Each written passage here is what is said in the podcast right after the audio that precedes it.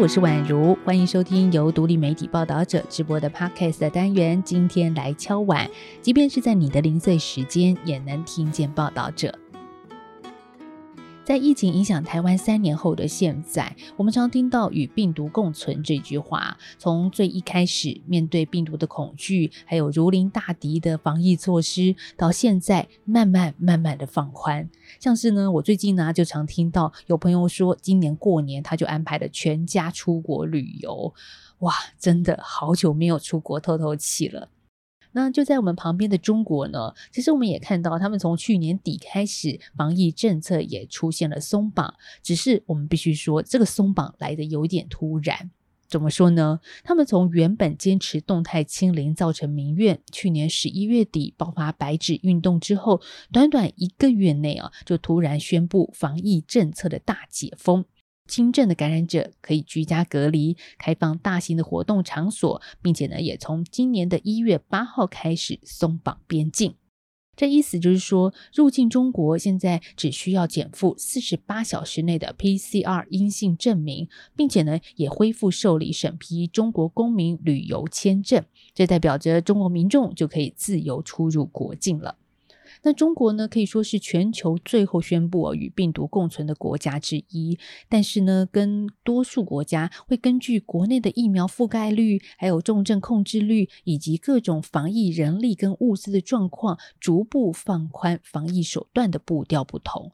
中国的瞬间躺平解封之后啊，我们看到的是染疫数的暴增。那他们的松绑边境呢，也让很多的国家感到害怕，许多国就宣布重启边境防疫政策，就是担心未侦测到的变种病毒株席卷全球。中国疫情的发展一直让人有一种像是雾里看花的感受，也因此呢，在中国解封了，才会让人这么担心。那至于这个时候的中国病毒大量传播，是不是会对疫病带来更多的不确定性呢？接下来有几个关键数字，先让你知道。从此刻的资料来看啊，现在中国的主要病毒株是 B F 点七，它是 B A 点五点二点一七的缩写，在美国、英国、印度、法国和丹麦等国家都曾经出现过。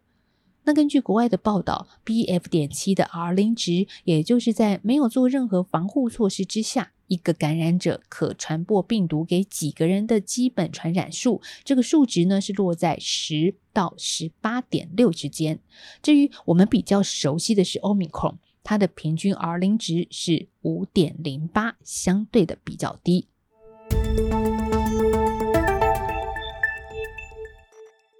说实在的，B F 点七并不是特别的病毒株，但是呢，它具有高传播力，加上无症状感染者，这也是中国疫情难以控制的原因之一。至于它是不是会持续的变异，这是各国病毒学者和防疫人员正在高度关注的事。那要说的是哦，这并不是只有台湾我们自己，还有国际在穷担心而已。我们也看到中国疾病预防控制中心流行病学首席专家吴尊友，他在一月八号也证实了，中国本土传播的病例数在一定规模的情况之下，确实是存在出现新变异毒株的可能性。再从台湾中央流行疫情指挥中心在一月九号所公布的确诊病例数来看，无论是境外移入或是本土，BA. 点五此刻仍然是台湾现在的主流。不过呢，本土 BA. 点二点七五还有 BF. 点七的案例也在明显的增加。医学专家也提到说，这感染过 Omicron，像是 BA. 点二、BA. 点五的人，其实呢还可能再感染 BF. 点七的，但是症状通常会越来越轻微，而且病毒为了适应人体，致病力会随着演化变得越来越弱。不过呢，其实也有医师保持着不同的看法，认为哦，这 Omicron 不会是最后一个变异病毒株，演化越来越弱，这通常是数万年的结果。而且呢，即便是 Omicron 的子系，也不代表病毒比较弱，也可能出现一个新子系，造成比较高的致病力。所以，持续观察中国的变异株发展，这是有它的必要性的。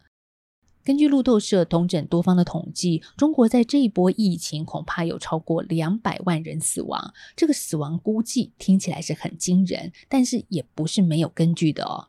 台大临床医学教授、急诊医学部主治医师李建章就指出，以中国的现况来说呢，上亿人感染可能造成百万人死亡，这是因为中国的医疗体系跟台湾不太一样，那里的诊所非常的少，所以呢，民众大小病都要挤到医院。而如今冬天除了 COVID-19，还有流感、呼吸道融合病毒也正在流行，容易造成交互的感染。而在中国的疫情大爆发之后啊，当感染者占满医院的量能，让原本可以得到救治的其他疾病的病患失去就医的机会，所以超额死亡也将会大量的增加。尤其呢，还有一点就是中国采用自己制造的减毒疫苗科兴国药疫苗，这疫苗呢是以武汉病毒株来制造的，所以对于 Omicron 的效果未知。还有呢，多数的接种时间已经是一年多前的事了，体内的抗体可能已经大幅的下降。刚刚我们谈到的是中国，但是此刻在台湾的我们其实也不能太大意，因为呢，这疫情正是处于上升期。指挥中心指挥官王必胜就提到，这波疫情预估将会在农历春节后，也就是二月达到高峰。再加上低温的环境适合呼吸道病毒的生长，所以呢，也有医生就提出，COVID-19 很可能在每年的冬天都会迎来一波高峰。听到这里，或许你想知道这该怎么办呢？我们来听一些专家的建议。首先啊，就是接种次世代双价疫苗自保。不少医师就认为，以抗体保护力三到六个月来看，现在接种次世代疫苗是最有效益的。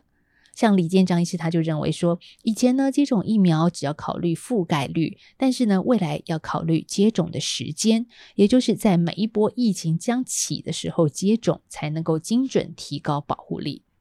那再来呢，就是对政府的建议了。专家认为啊，应该要扩大抗病毒药物的使用范围，提高库存量。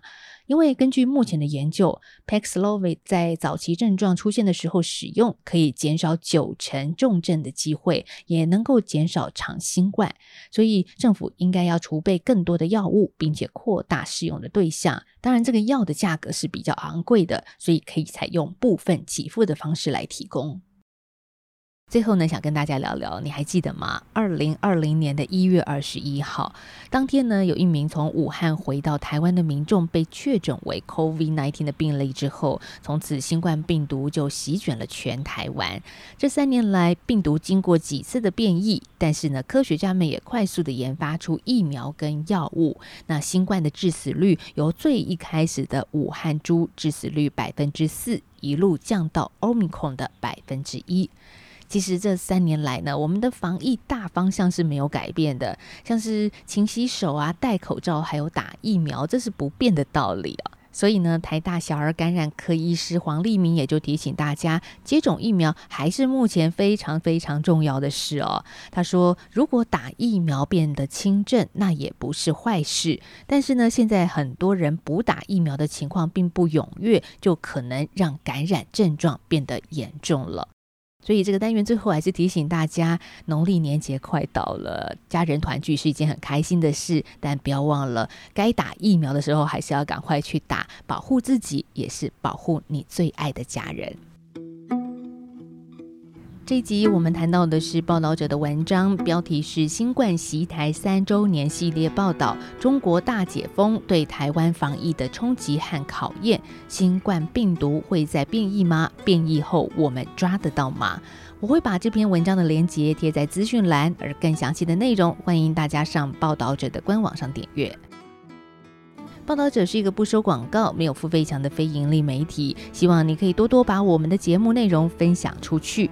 那如果你心有余力的话，也欢迎你可以透过定期定额、单笔捐款的方式支持我们做更好的节目。我们下次再聊喽，拜拜。